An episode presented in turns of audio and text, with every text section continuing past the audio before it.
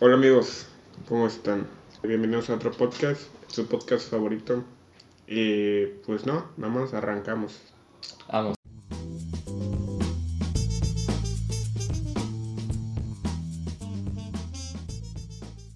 Te, te tengo una pregunta. ¿El hombre es malo por naturaleza o lo, o, o lo crea la sociedad? Si es bueno por naturaleza o malo por naturaleza. Exactamente. No la planteé bien. No sé, la neta está muy desviada esa pregunta de lo que teníamos pensado hablar. Pero Solamente es una introducción. sí, sí, sí, es, ajá, lo vamos a hablar como date tú unos 5 minutos de esto y ya. Este, no sé. Rousseau, Rousseau decía O que sea, aguanta, aguanta. Sin mencionar ya filósofos, acá, Pues es que- pinche mamador. O sea, para ti, para ti, en sí, o sea, en todo lo que has leído, en todo lo que has aprendido o has visto, el hombre es bueno o malo por naturaleza. Es que no es. It's not that simple, güey. O sea, no. No puedes decir, ah, pues es malo o bueno, porque ¿en qué circunstancias? ¿En qué, en, en qué entorno, güey? O en. O cuál, cuál es la psique de la persona. O sea, tienes un. O sea, por eso citar a filósofos eh, o utilizar su conocimiento previo te ayuda a, dar, a tener una brújula, güey, por donde empezar a, argumentar. Y pues Rousseau decía que, en pocas palabras, el, el hombre era bueno por naturaleza y la sociedad era la que lo, el que lo corrompía. O la que lo corrompía, mejor dicho. Después tenemos a, a Maquiavelo o a Hobbes, que son pues, este, posiciones contrarias que Maquiavelo eh, decía que el hombre era malo hasta que se le precisaba ser bueno. Y yo tengo una postura contraria a la de Maquiavelo porque, o sea, el, el, ¿Qué pre... el sufrimiento, el sufrimiento o, o la maldad jamás va a ser un fin, güey. O sea, no puedes, por ejemplo, las personas que dicen, este, el aborto, güey. El ejemplo más fácil. O sea, yo no, una persona no piensa embarazarse para abortar. Ese no es el fin. O sea, el, el fin, el fin de algo jamás va a ser. Por eh, eso mismo no quería que entraras con filósofos, o sea, quería ver tu Al- pensamiento, güey. güey, A, eso voy, o sea, lo estoy, lo estoy estructurando. O sea, ya, sí, ya estoy- estás con el proaborto, güey, que la mamá... bueno, Hobbes decía que.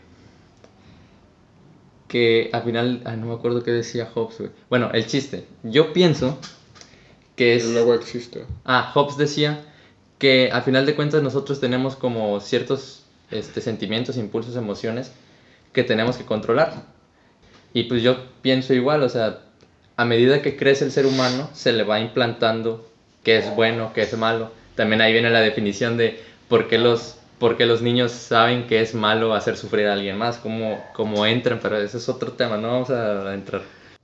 Hubo un pequeño corte, este, pero bueno, regresando al tema, yo pienso que eh, el ser humano no nace bueno ni malo. Yo creo que nosotros tenemos, a medida que crecemos, como lo había dicho anteriormente, nuestros instintos empiezan a reflejar. O sea, si yo quiero algo y no me lo dan, lloro.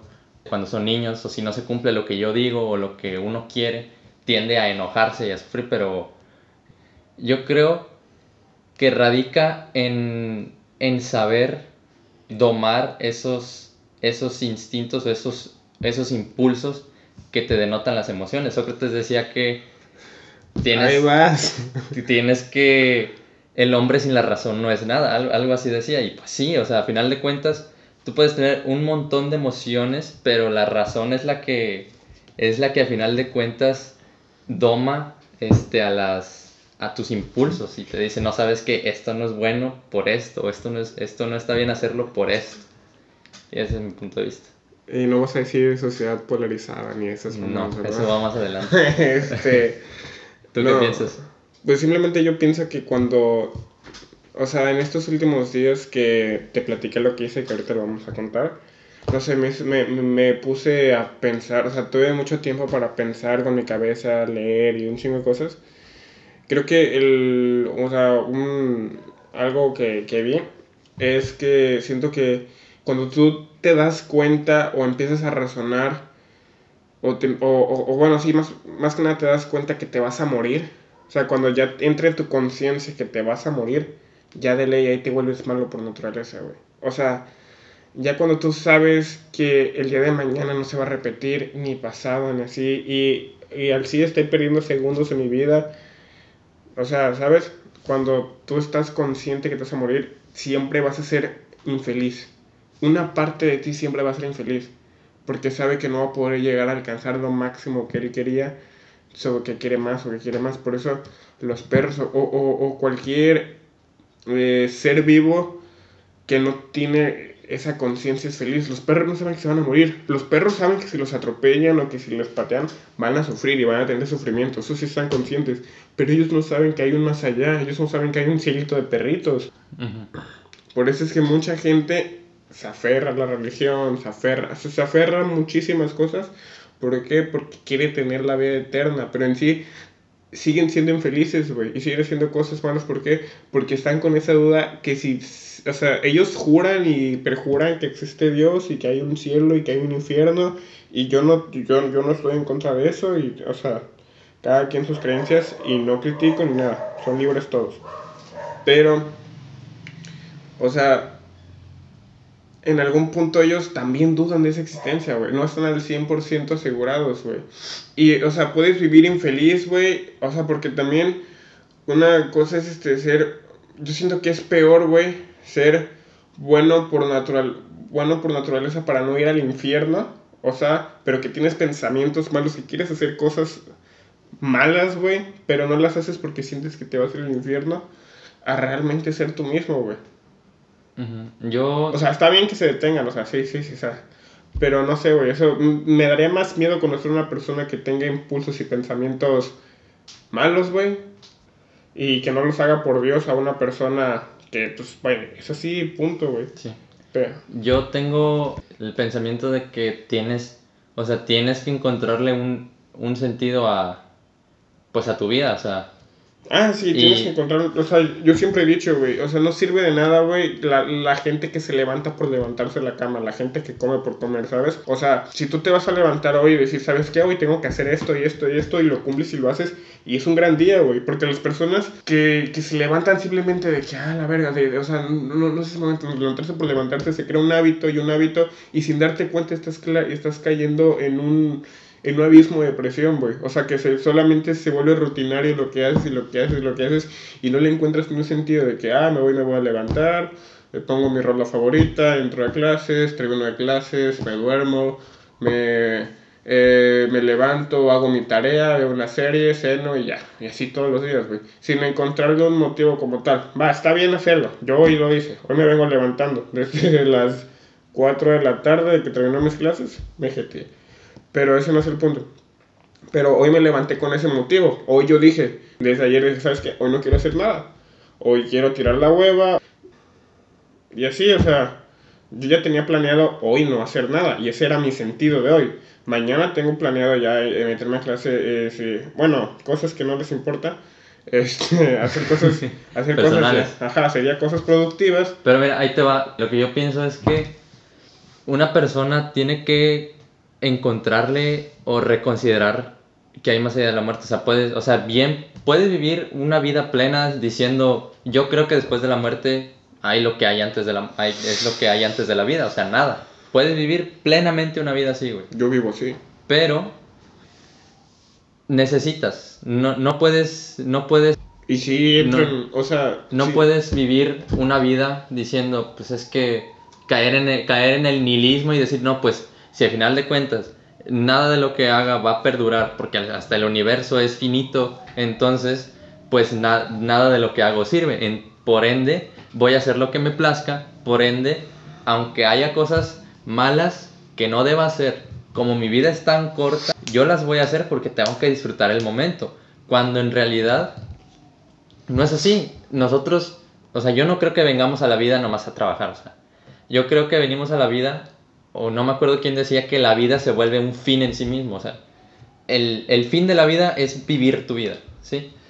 Y vivir, y vivir tu vida diciendo, no es finita, no es infinita, y voy a hacer todo lo que me plazca, sea bueno o sea malo, es, es contradictorio, porque al final de cuentas, si tú haces algo, por ejemplo, malo, ¿qué, qué quieres? No sé, robar un banco, abusar, no sé, lo que sea, te meten en la cárcel, güey, no estás disfrutando plenamente tu vida, o sea, no, no encuentras un, un porqué en el seguir viviendo si al final de cuentas tu vida, al final, si tu vida, por consecuencias de la vida, termina siendo tú en un cuarto de 4x4, encerrado con personas igual o peores que tú.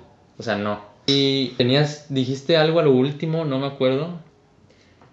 No recuerdo lo que dijiste, pero ese es, ese es mi, mi punto de vista. No, yo, yo siento que hay un balance entre las dos, no nacemos ni buenos ni malos. A gran escala, o sea, a final de cuentas tenemos que andar todavía en el tema completamente. No es- Yo creo que no también la verdadera pregunta es si el ser humano es feliz o infeliz por naturaleza. Es, Esa es una gran pregunta. es una gran pregunta. Respuesta corta. Yo siento que es infeliz y que es feliz por momentos. La felicidad no existe, simplemente son momentos. Porque si existiera en sí la felicidad, todo, o sea, es imposible que una persona siempre esté feliz, güey. Sí, O sea, yo actualmente ahorita estoy pleno, y así, o sea, pero no estoy feliz, güey. No, o sea, ajá. Siento que simplemente es, o sea, como te digo, por esa parte de, de conciencia que tenemos que saber, sabemos que nos vamos a morir, somos infelices, aunque sea un 3% de nuestra existencia, güey. Un ser humano como tú y yo, güey, o sea, un humano y tú y yo es más probable de que sea feliz, de que, pues, somos tipos delgados, güey, este, somos entre la sociedad gente común y corriente, o sea, y estoy hablando entre comillas, eh, ¿por qué? Porque, pues, Heteros. heteros y así, o sea, ¿realmente sabes cuánto sufre una persona homosexual, güey? ¿Cuánto sufre? O sea. ¿realmente sabes que ellos sí son felices, güey? O sea, el ser, o sea, el ser humano como tal, güey, siento que es infeliz, güey. ¿Por qué? Porque, o sea, imagínate, i- imagínate ser homosexual, güey, y vivir, eh, vi- vivir con, con un papá o con una familia así súper machista que no te deja poner filtros o, o cosas así, güey, y tenerte que esconder y, y no demostrar quién eres toda gran parte de tu vida, güey. Ahí fue, ahí- ahí es cuando yo digo, güey, gran parte de tu vida, güey, ya fue, güey. Y por eso es que es infeliz, porque esos momentos ya no los pudo vivir como él quiso, güey.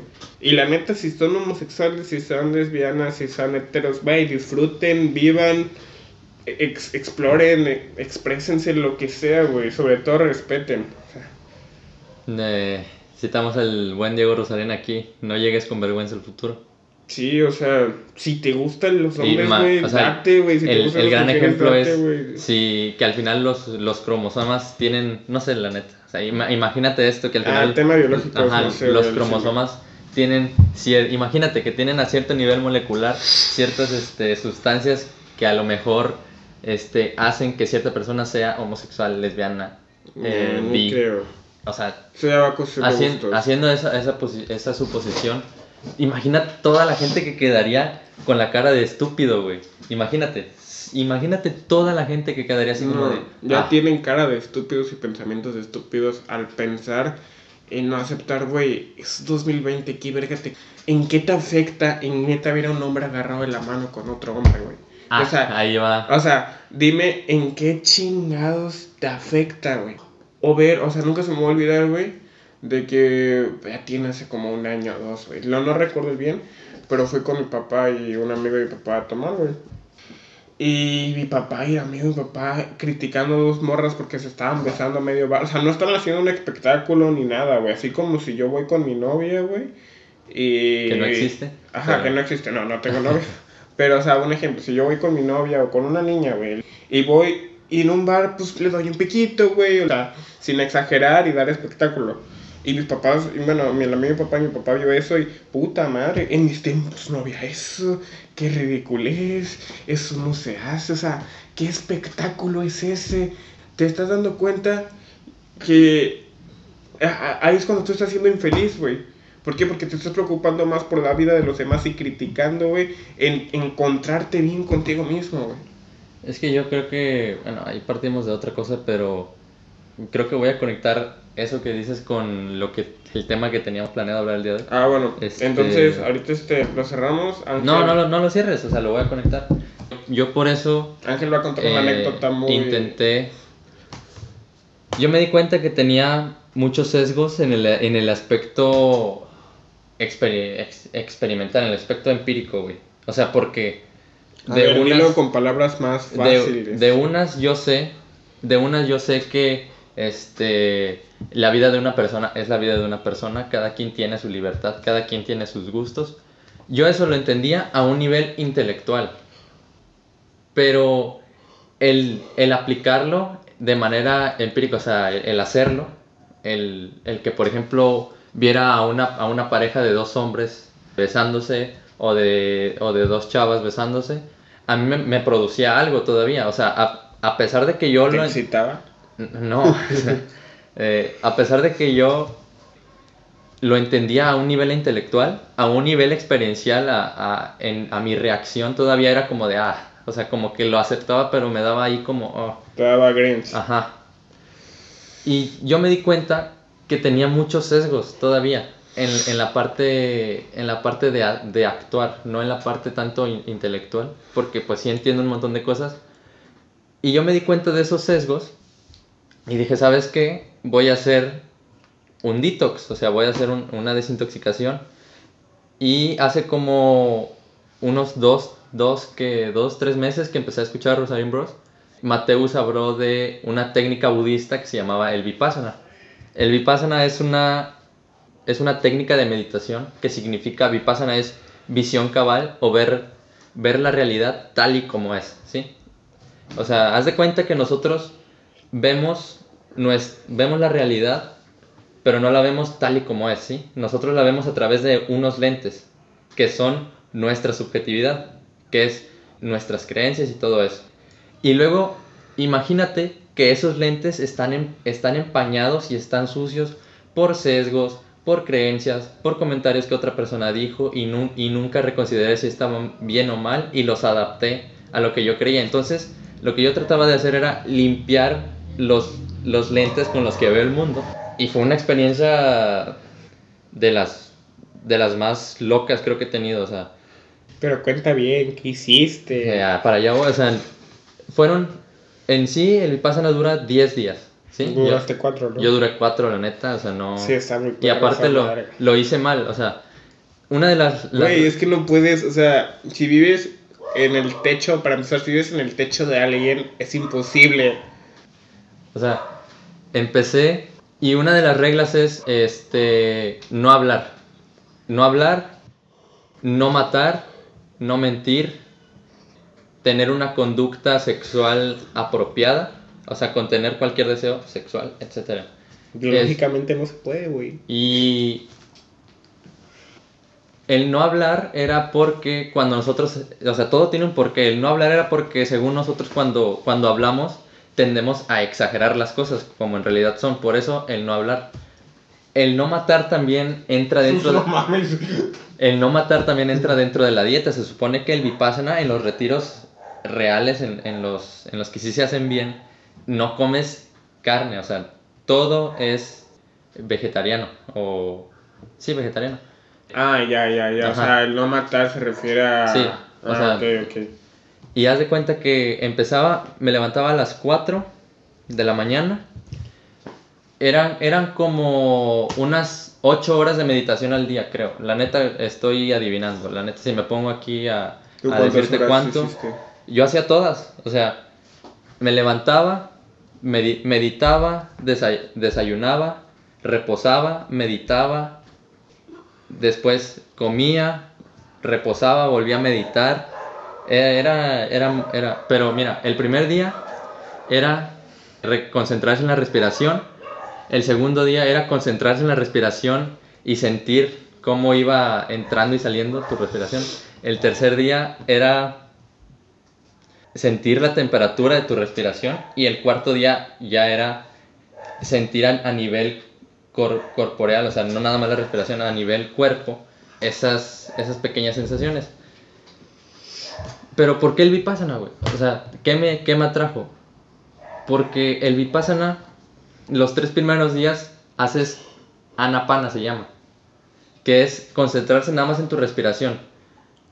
Hasta, Porque- hasta sentir los latidos de tu corazón, ¿no? No, no, no, tu respiración nada más. Concentrarte en tu respiración. O sea, cierra los ojos y empieces a respirar. Y no te concentras en nada más que en tu propia respiración.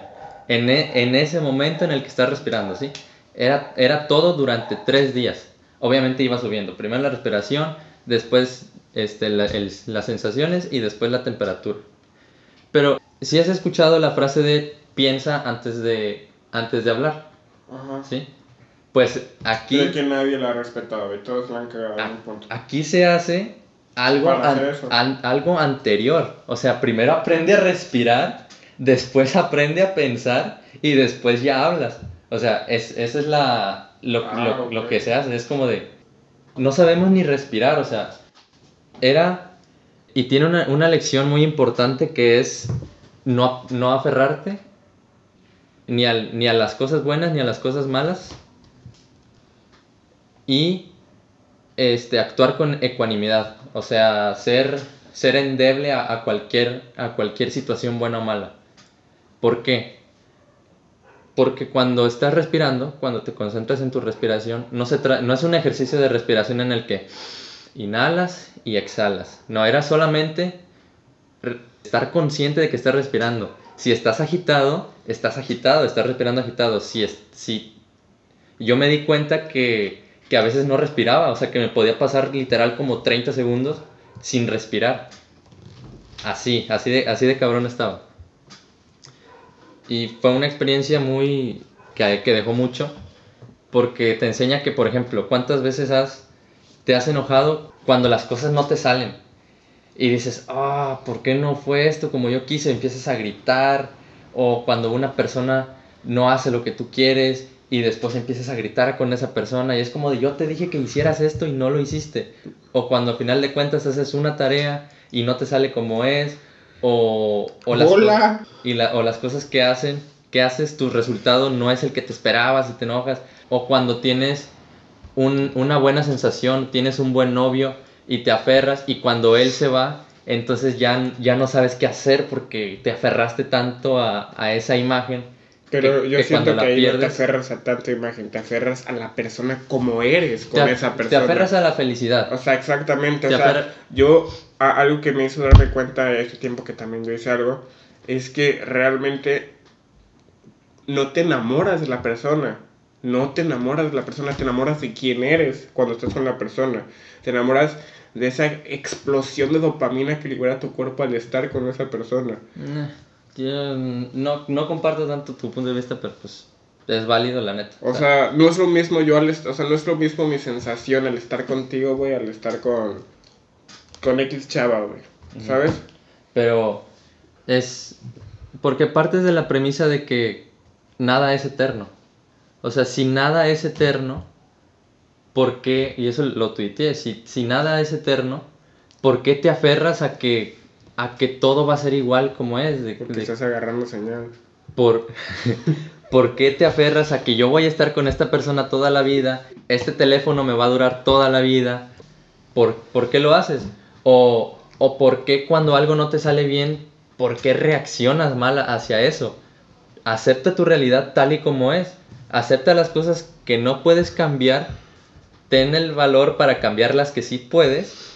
Y ten la sabiduría para notar la diferencia. O sea, tampoco es un eh, ah, pues no hagas nada, a final de cuentas así las cosas se van a quedar. Es un, reconoce las cosas que no puedes cambiar. Sé una persona que, que sea algo bueno o sea algo malo lo que te pase, no sobre, no sobreactúes y no te apegues, no te apegues porque a final de cuentas ningún dolor es para siempre y, nin- y ninguna satisfacción es para siempre. Eso es lo que, lo que aprendí y, y la neta también entendí mucho el, el hablar, el no hablar cuando en realidad no tiene nada que hablar. O sea, lo, lo entendí porque, A ver, pon, un ejemplo. por ejemplo, yo bajaba a la casa cuando, tenía, cuando comía en- entre esos cuatro días y haz de cuenta que, que estaba toda la familia ahí y estaban hablando de chismes y lo que sea.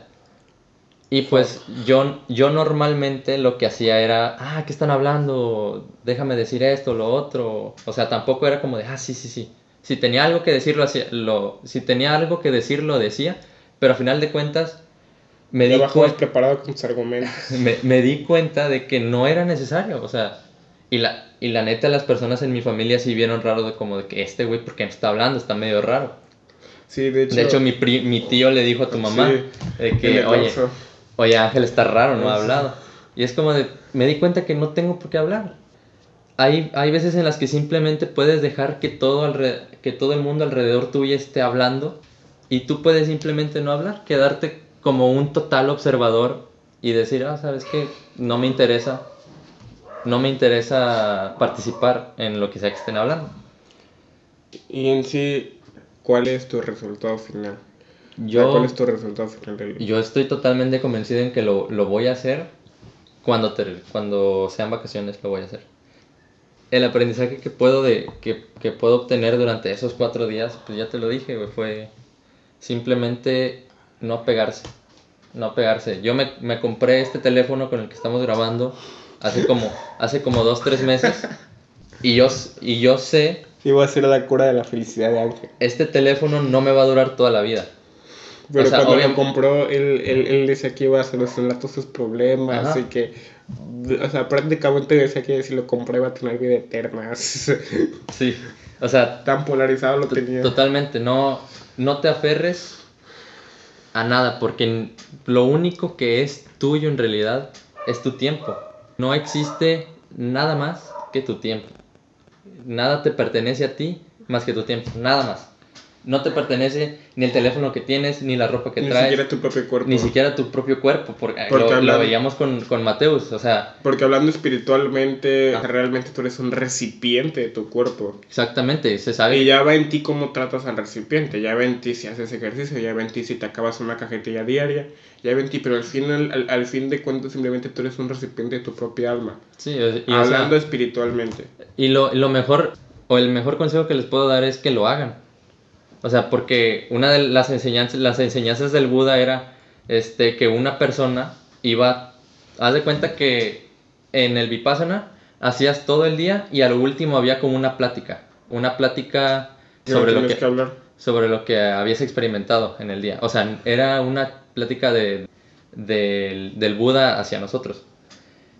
Y una enseñanza decía, una señora se le acercó, una señora que iba todos los días a escuchar, a escuchar la plática, pero no practicaba el vipassana. No, no meditaba, no hacía nada. Y era como de, señor Buda, yo vengo todas las noches a escuchar su, su plática, su oratoria, y no tengo, no noto ningún cambio. Y veo que personas que están aquí, pues han mejorado o totalmente han cambiado su vida. Y era como de, el, el Buda le explicó que, por ejemplo, le decía a esta persona, ¿tú de dónde eres? Este, no, yo soy de, yo soy de tal lugar, no vivo en esta ciudad. Y dice, tú, tú cuando te mudaste, tuviste que recorrer un camino para llegar, tú cuando quieres viajar hacia tu ciudad natal, recorres un camino, decía. Y le dice, sí, ¿y tú te sabes ese camino de memoria? Claro que sí, y, lo, y lo, obviamente lo recorro. Y cuando tu amigo o un amigo tuyo te pregunta cómo, cómo le haces para llegar a tu ciudad natal, le explicas cómo llegar. Le dice, claro que sí, pasas, pasas por este árbol, ah, doblas en la esquina, te vas todo recto, en la siguiente vas a ver un tope, te vas a la derecha, X. Y le dice, por el solo hecho de explicarle a tu amigo cómo llegar a tu ciudad natal, este ya sabe en realidad cómo llegar. Le dice, claro que no, tiene que cruzar el camino para llegar. Y le dice el Buda, exactamente. O sea, por yo lo que hago aquí es enseñarle a la gente El camino. el camino. Vas a, vas a hacer esto, no vas a hablar, vas a, vas a meditar, no vas a matar, no vas, no vas a mentir. Todo eso es el camino que yo te estoy enseñando, pero si tú no lo recorres, jamás vas a notar un cambio verdadero en ti. Y pues esa es la mejor enseñanza, que lo mejor que puedes sacar de, de eso. No, pues yo esta semana igual hice un experimento, un experimento no tan radical. Y yo sí lo de yo, yo sí lo sigo haciendo continuamente. yo hace como dos semanas estaba viendo un podcast y el chiste es que me hizo darme cuenta de que yo estoy estudiando ingeniería ambiental y realmente no estoy estudiando, estoy, no estoy estudiando para, para trabajar en Pemex y erradicar los problemas este, ambientales en Pemex o en comisión, en empresas como Waterford o cosas así. Yo realmente quiero dar conferencias, estudiar el, sí el problema ambiental y cambiar el problema ambiental en desde, las, desde la perspectiva de la gente. Enseñarles que si tú no pides plástico en el Oxxo, no pides plástico, no estás ayudando. Y si criticas a las personas por no pedir plástico o por tirar basura, te realmente estás siendo hipócrita. Los cepillos de dientes de bambú. O sea, realmente está haciendo, o sea, neta, no ayudas ni el 0.000000001 punto por ciento. Y no te lo estoy diciendo como, como ingeniero porque realmente vengo entrando y no estoy viendo nada, nada, nada ambiental. Estoy viendo materias de tronco común de cualquier ingeniería. Y pero, o sea, simplemente si tú te pones a leer, te pones a investigar, el verdadero problema es el cambio climático. ¿El cambio climático qué? Es por el dióxido de carbono. ¿Y cómo se provoca el dióxido de carbono? Tú, en vez de ir a no sé, aquí un ejemplo, estamos donde vivimos, hay, hay supermercados, en vez de ir caminando, prefieres irte en el carro y si liberas dióxido de carbono en tu carro. O sea, cosas que puedes ir, e, eso sí puede denotar un poco, o sea, tampoco va a ayudar un 1%, pero va a ayudar más el 0.000% de lo que es. Pero si al final de cuentas no logras un impacto grande a, a estas alturas, un gran... Bueno, sí, pero realmente... Un pequeño impacto hace mismo que hacer Pero, bueno, a lo que voy es que no seas hipócrita y no critiques a la gente de que, ah, yo soy más chingón porque... O sea, no hagas sentir mal a la gente, ah, yo soy más chingón porque no pido, porque no pido bolsas o, o, o no tomo popote. Una disculpa antemano por los perros. Bueno ese no era el punto. El punto es que yo, yo, estudié, yo quiero estudiar para eso, para poder dar conferencias y posteriormente muchas cosas más que quiero hacer, pero sí que no quiero aferrarme a la compañía. Entonces, pues yo quiero crecer en redes sociales y todo ese pedo. Y, es, y lo que estaba viendo, escuchando, me hizo darme cuenta de que lo primero que quieres, lo primero que tienes que hacer antes de dedicarte a redes sociales, a conferencias, o todo eso, debes de dejar las redes sociales, debes de dejar el celular, debes de dejar la computadora, debes de dejar lo que estás haciendo a menos que lo hagas en PDF. Ponte a investigar y ponte a desarrollarte mínimo unos 5 años súper clavado en lo que quieres hacer. Ponte a leer, deja de escuchar tantos podcasts y mejor agarra un libro. Sí, la neta, si, si, si te quitamos si, si estás evadiendo tus responsabilidades por escuchar nuestro podcast, la neta, ponle pausa, termina ah, no, lo que tampoco no estés mamando. Y, y la neta, vuelve a hacer lo que estás haciendo. Sí, güey. bueno, eh, eh, ese no es el punto.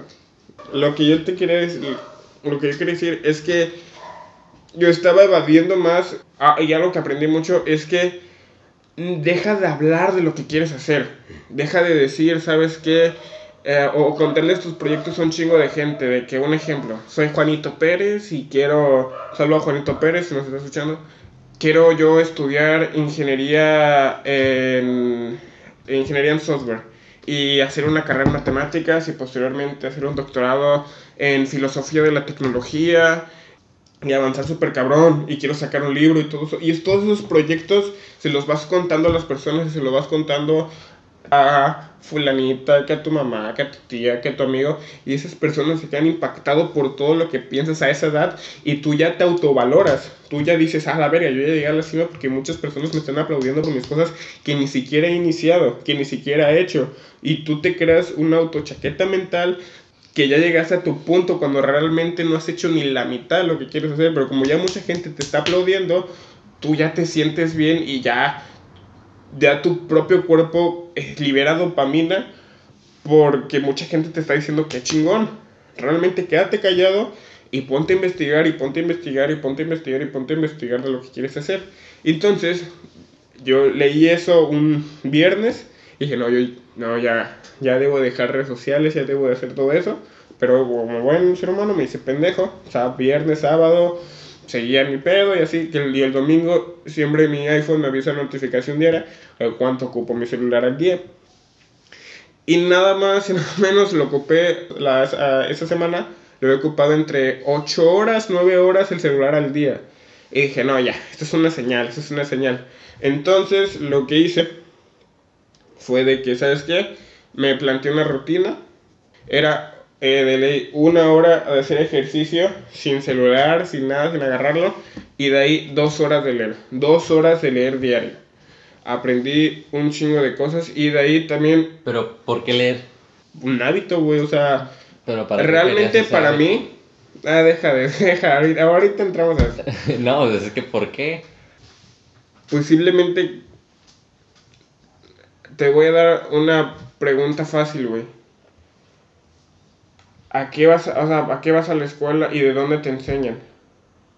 La maestra no va, no agarra un, no agarra un escrito o un, una investigación en Wikipedia y nos los explica, no, la maestra se pone a leer de un libro y de ese libro nos da la información. Nosotros podemos agarrar esa información ya directa. Sí, yo, yo soy de la, de la, creencia, de la creencia de que el aprendizaje no tiene un lugar específico para pero, pero actualmente yo siento el leer está muy sobrevalorado. O sea, sobrevalorado me refiero a lo mismo con las cosas ambientales, de que, ah, yo me siento más chingón porque yo, yo no pido mi bolsito de plástico en el Oxxo y tú eres el más pendejo porque no pides tu bolsita de plástico en el Oxxo.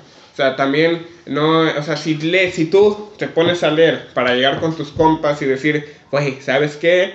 Yo ya me leí este libro y tú eres un pendejo, porque no? Y presumir acá, no, no, no. O sea, el chiste de querer aprender son dos pasos. Uno, leer, discutir tus propios pensamientos y después comentarlo con un amigo que piense igual que tú. ¿Para qué? Para que puedan debatir y así tú aprendas de la otra persona. Si real para mí. O sea, para, pero si quieres leer, no sé, o sea, eso, eso depende de un libro de divulgación, un libro de filosofía. Si quieres escaparte y leer un libro de Asimov o leer un libro de, de escapismo, eh, está perfecto. Pero bueno, siento que puedes aprender exactamente igual en un documento o hasta más enfocado en un documental que en un libro muchas veces o en un podcast, o sea, yo lo que he aplicado mucho, güey, son los audiolibros, güey. Al chile los audiolibros es una excelente opción si no tienes bar o, o, lo que sea, al chile los audiolibros, la neta es muy buena opción. Yo te voy a decir dos cosas, güey. Pero si es agarrar un libro, agarrar un lápiz y papel, no te hace ni más ni menos inteligente. Dos, dos cosas. La primera es que siendo autodidacta no vas a llegar al, al mismo nivel intelectual que personas que estudian en grupo. O sea, en la, desde, la, desde la antigua Grecia se estudiaba en grupo. O sea, existía Anaxímenes, Anaximandro, eh, Tales de Mileto y otro güey, no me acuerdo cómo se llama. También, también estaba Homero, e, Hesiodo o Hesiodo, no me acuerdo. O sea, todos ellos tenían posturas totalmente diferentes a hacer. y, la primera pregunta que se hicieron, aguanta, fue de qué estaba hecho, de qué estaba hecha la realidad en sí. Y tenían un montón de ideas totalmente contrarias, pero lo que les ayudó a, a, llegar a tener el nivel intelectual que tenían era que rebotaban sus ideas, era que podían refutar sus ideas, tal, tal vez no lo hacían con ese pensamiento de, ah, voy a, voy a hablar con este güey para rebotar mis ideas y así acercarnos más a la verdad, pero lo hacían indirectamente ellos decían algo, después alguien lo refutaba y después alguien en turno lo refutaba. Al, lo dijo Anaximandro, después Anaxímenes lo refutaba y decía algo Tales y después Sócrates, eh, no, Tales lo, lo, refutaba. Era como de ese ejercicio de, de, rebotar ideas, de ir refutando, ir desechando todas las ideas que no entran, eh, te ayuda a llegar a un nivel intelectual total, totalmente este, eh, alto. Y siendo una persona autodidacta tal vez si llegues a acercarte a, tener conclusiones o pensamientos totalmente buenos, pero jamás vas a llegar a, un nivel en el que puedas decir que se acerque a las personas que estudian en grupo. O a menos que, te apellides Nietzsche y escribas un libro que dice prácticamente por qué soy tan verga, Que- por qué escribo tan chingón, por qué no? Pero Eh, bueno, Es- ah, este, te iba a decir algo sobre el- curioso. el, el escapismo. aguanta, ¿sabes que Homero jamás escribió ninguno de sus libros? Sí, o sea, de Homero hecho, jamás escribió ninguno de sus libros. Homero, lo que fue la Iliada, lo que, lo que fueron todos esos libros, él se los contaba al pueblo como Sí. historias espectaculares y todo eso. Sí. Y simplemente fueron escritos que fue haciendo el pueblo. El pueblo decía, ah, no, pues eh, sacrificaron a la hija de este güey para que las olas no fueran tan fuertes y pudieran pasar por el mar, para que para que pudieran acabar con los griegos y los sí, troyanos hicieron fue- todas estas Fue un mamadas. ejercicio oral que o después sea, las personas todo eso simplemente Homero se ponía a contar al, al pueblo, hacer sus historias y acá. Por eso digo, cualquier libro clásico, entre comillas, lo puede agarrar. Si, si nunca has leído un libro y quieres, y quieres leer la Iliada o quieres leer libros así clásicos, no te intimides. ¿Por qué? Porque, esos, porque esas historias fueron para el pueblo. Esas historias fueron escritas para gente que ni siquiera sabía escribir. Sí, era, era, era mitología. Ajá, o sea, esas- esas fueron para el, para el pueblo, así Sí. que no te intimides, o sea, Y te iba a comentar algo sobre lo que decías de que luego las personas eh, explican tanto qué van a hacer, pero no, no terminan haciendo nada.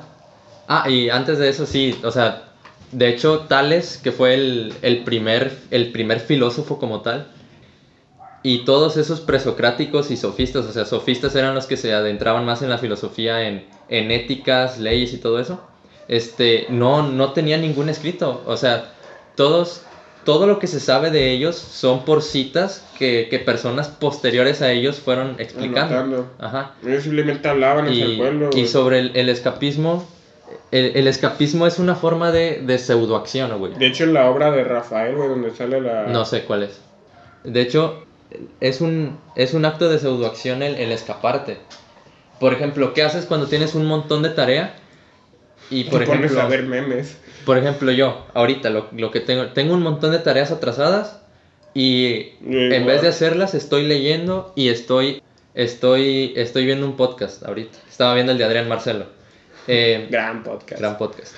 Pero a final de cuentas son pseudoacciones porque no estoy actuando sobre lo que debería de actuar. Me, yo- est- me estoy atareando o estoy, o estoy encontrando acción en cosas que, que no van acorde a, a mis responsabilidades. Pero yo y le- creo que es, muchas veces es lo que pasa. Pero yo el escapismo de libros me refería a lo mismo de que estás a no evadir tus responsabilidades, de cuando estás muy abrumado o simplemente no quieres leer un libro, por decir, no todo el tiempo te la pasas leyendo divulgación científica, o no todo el tiempo te la pasas No. leyendo divulgación científica, ¿no? Va a llegar un punto, güey, en que quieres escaparte, güey, y leer es pinche la fundación de Isaac Asimov, güey, no sé, o sea, ya sé cómo vamos con Asimov, pero Sí. pues es mi, es de mis escritores favoritos.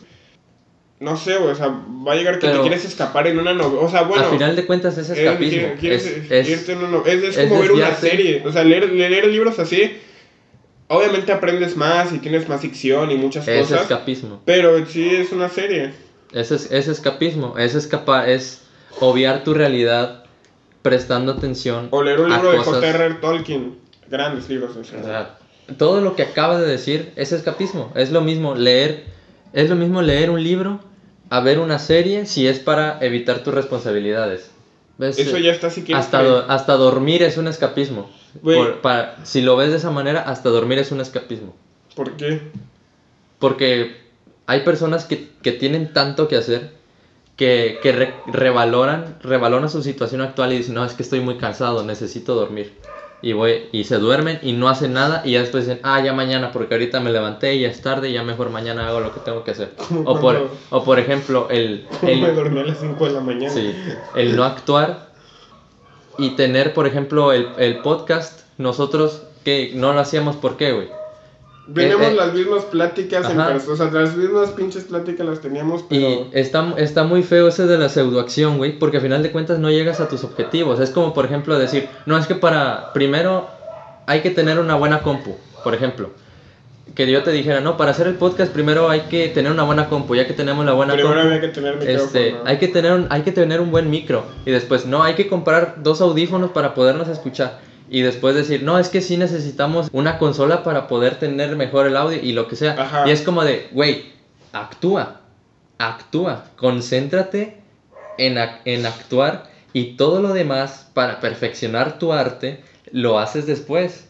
Porque si no, si a final de cuentas es, es una... ¿Dónde es una quedan los hombres de pensamiento? Es una burbuja de... Pero ¿dónde quedan los hombres de pensamiento? Tú ahorita Es- estás hablando como hombre de acción, pero no estás hablando como hombre de pensamiento. Y los filósofos se alimentaban de los hombres de acción. estás actuando con un pensamiento. O sea, te juro que yo después de terminar el, ¿Vipassana? ajá, el Vipassana, reconsideré todo lo que estaba haciendo. Reconsideré la página de, de Alexandria y reconsideré el podcast. Las dos, las dos cosas las reconsideré. ¿Y sabes, ¿Y sabes por qué no las sabes por qué no las dejé? Porque en las dos estoy actuando con el pensar. Con las porque si al final de cuentas dices, "No, pues es que es- te, te vuelves un hombre de acción y vas a ser esclavo de los hombres de pensamiento." Esa cita aplica para las personas que jamás se sientan a cuestionar su vida. Para las personas que, que tienen ya definido lo que van a hacer y jamás se sientan un día o una hora o 30 minutos y decir, ¿en verdad esto quiero? Es lo que iba de, de, de mis cuatro horas en el celular. Bueno, hacía ejercicio para a vivir, para, para explotar la mente al 100. Ujú. Ya de ahí de que terminaba de hacer ejercicio y de que tienes más oxigenación al cerebro. Tu Ujú. cerebro está súper eh, eh, oxigenado, Oxigenado. por eso todas las imágenes de filósofos así están trabados, o sea, están, estaban trabados. ¿Por qué? Porque, o sea, bueno, aparte de Excepto pensar y todo es- Bueno, Diógenes era, un ex- Diógenes era un extremista, cabrón, pero ese no es el punto. El punto es que ya, me oxigenaba mi cerebro, me ponía a leer dos horas y ya de ahí era una hora de no hacer nada y reflexionar qué aprendí de esa lectura. Por decir, hace poco en última lectura, que me clavé bien, aprendí el verdadero significado de la amistad, aristotélicamente. Pero, o sea, eh, de que en esta vida tenemos tres tipos de amigos. Tenemos los amigos de diversión, que en este caso actualmente les, les llamamos amigos de peda, de que, no, pues, oye, ¿sabes qué, Juanito? Oye, vamos a chupar, ¿no? Que no sé qué. Y va, te escapas con Juanito, un escapismo. Te escapas con Juanito a chupar y cuando termina la peda, te vale madre Juanito, no le habla. O sea, no es que te valga madre, pero pues te él se pone a hacer sus cosas y se pone a hacer sus cosas. El segundo tipo de amigo es el amigo por conveniencia. Y no te estoy diciendo el amigo de conveniencia de que, oye, güey, este vato tiene más varo, júntate con él. No, el amigo de conveniencia de que tienen, de que ex- se explotan al- en sí los dos mutuamente. Tú y yo. Ajá, de que somos buenos en matemáticas, estoy diciendo entre comillas, y nos explotamos ese talento entre los dos o nos explotamos de que nos gusta leer y somos amigos por conveniencia. ¿Por qué? Porque tenemos gustos en común, pero una vez que se apaguen esos gustos, ya fue la amistad. Y ya está el otro amigo que es el amigo arete, así eh, dicho por Aristóteles, de que el amigo arete ya es ese amigo con el que tú sabes todas sus etapas, tú sabes sus etapas de, mal pedo, sus etapas de buen pedo, sus etapas, todas sus etapas y aún así lo aceptas y estás con él 24/7 y es eso de que no se pueden a lo mejor hablar en semanas, pero tú sabes que si ese amigo es miércoles y te necesitas ir a su casa, vas a ir a su casa, que si tú sabes acá, o sea, realmente es ahí cuando, el, ahí, ahí es cuando digo que también el ser humano, una otra disculpa por los perros, de que el ser humano aparte de ser infeliz, también es feliz por otra parte, porque realmente serías infeliz si no tuvieras amigo. Diría Aristóteles, el amigo es el otro yo del hombre, sin el amigo el hombre no puede ser feliz. Y esto da a entender de que necesitas una persona para desahogarte y no necesariamente tiene que ser un amigo, puede ser tu novio, puede ser tu novia, puede ser tus papás, tus primos, pero en sí necesitas esa persona, ese otro yo, esa otra mitad. A ver, yo tengo una pregunta Ya, para ti. aguanta. Ahí es cuando recaemos de esa idea, recaemos a la otra idea del amor platónico. De que realmente estamos buscando la otra mitad. ¿Por qué? Porque Zeus nos separó. Y esa es otra historia que pronto la voy a contar. yo tengo una pregunta para ti, para aprovechar los últimos minutos de- del podcast. Eh, ¿A qué crees que se deba la dependencia de nosotros hacia, hacia los Ah. demás seres humanos? Te voy a hablar eh, filosóficamente, e históricamente o mitológicamente. Se supone que nosotros dependemos de una persona porque en el inicio de la humanidad nos separaron. Se supone que los primeros seres ¿Qué humanos... mitología es griega? griega, que los primeros seres humanos, la mitología griega, eran feos, eran horribles, eran dos en uno, literal se pega, er- eran hombre con hombre, mujer con mujer y mujer con hombre. Eran tres tipos de seres humanos, hombres, mujeres y los otros no recuerdo en sí cómo se llamaba, pero se supone que los hombres, o sea, como estaban pegados y estaban feos, inmundos, pero tenían una un poder inmenso, un poder súper grande, tanto fuerza, tanto Intelectualmente. esa, intelectualmente, todo, o sea, eh, eh, er- eran dos cabezas, eh, eran dos cuerpos, o sea, estaban Sí, sí, sí. súper cabrones. Y entonces, pero esos datos vivían en la miseria, vivían mal. Y pues los dioses del Olimpio vivían bien, cerveza cada rato, eh, buffets y todo el pedo. Entonces, un vato dijo, oigan, pues no mames, o sea, nosotros vivimos aquí y tenemos la fuerza inmunda. ¿Saben qué? Vamos a crear una torre entre nosotros, vamos a escalar hacia el Olimpo y vamos a matar a todos los dioses. Y todos dijeron, no, pues va, jalo, Simón. Y lo iban a hacer hasta que Zeus se enteró y dijo, no, pues estos pendejos, ¿quiénes se creen? Entonces Zeus les aventó unos rayos a cada quien y los separó. Y al separarse, es cuando creó la homosexualidad, creó el lesbianismo y creó la heterosexualidad. Lo que refiero, cuando separó a hombre con hombre, pues el hombre estaba buscando su otra mitad. ¿Con qué? Con un hombre. Y cuando separó a la mujer con mujer, la mujer estaba, separando, estaba buscando su otra mitad con otra mujer.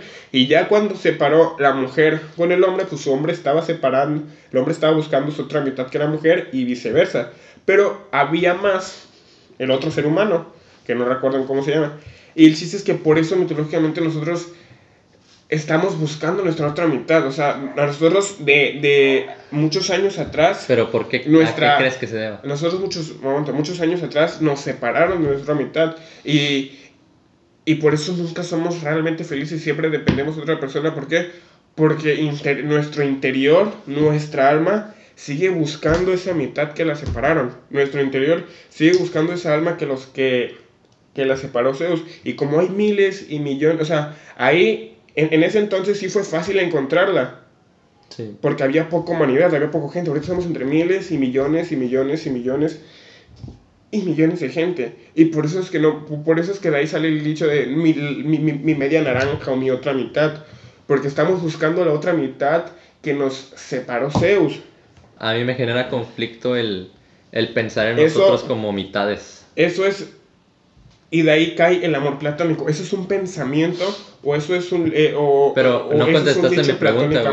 No contestaste mi pregunta. Ah, ¿Tú por qué crees que nosotros este, de- tengamos esa dependencia, esa tendencia a la dependencia de hacia es otro que- ser humano? Eso es lo que voy.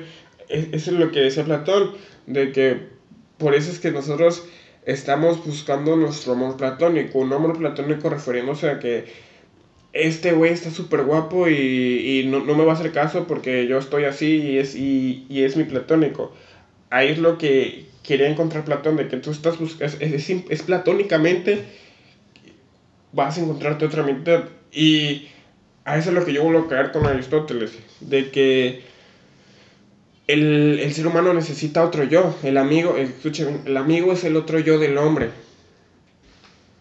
Pero Todos- por- ¿tú, ¿tú por qué crees? O sea, sí entiendo tus, tus, tus símiles y, y tus metáforas, pero un entendimiento más, más a fondo, no, no tanto... Tan solo, bueno, mi- todos necesitan, mítico. tan solo biológicamente, güey. Tu necesidad fisiológica te hace querer desear sexualmente a otra persona. O sea, son pensamientos que cualquier ser vivo tiene. Tú a los 15 años, 16 años, tus instintos te dicen, ¿sabes qué?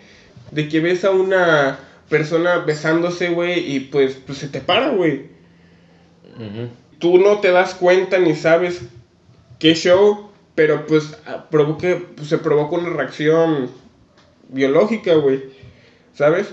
O sea, a mí me a mí yo tengo conflicto con con entendernos como mitades que estamos buscando este un complemento la neta yo no, no, yo, yo, yo siento más que no estás buscando yo más nadie. yo más que vernos como como medio círculos nos veo como un diagrama de Venn en el que somos dos círculos totalmente completos intentando encontrar con alguien un vínculo en común es, eh, eso, es, eso es como lo veo yo porque en el momento en el, en el, que, en el que tú explicas eso, Ar- Aristóteles hace ver, hace ver al, al humano dependiente, dependiente de, de alguien más. O sea, y, y la pregunta que te planteé, pues así era, ¿por Pues qué? Es que realmente Porque el, el hombre es humano es dependiente. dependiente de alguien, güey. Pero, Todos, todos necesitan. A lo o que sea, yo voy- Sí, puedes ser independiente y puedes ser solo y salirte de la casa de tus papás y todo el punto.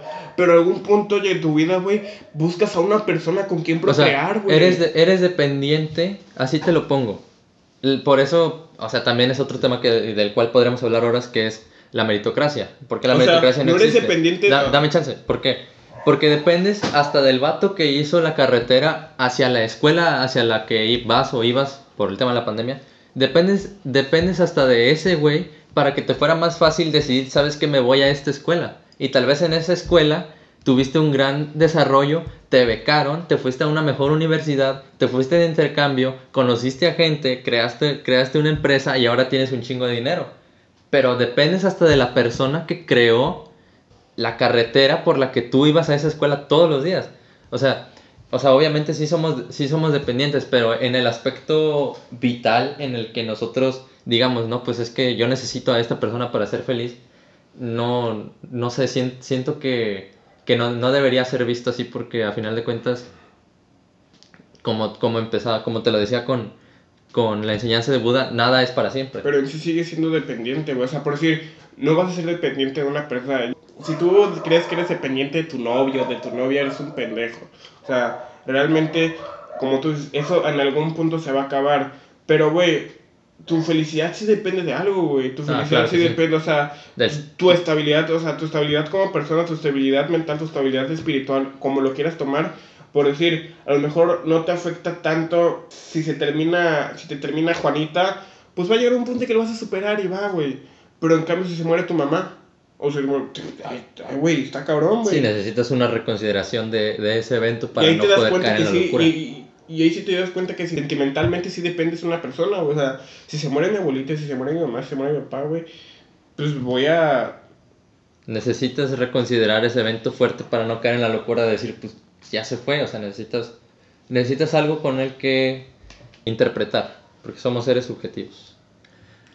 Pero bueno, hasta aquí dejamos el podcast.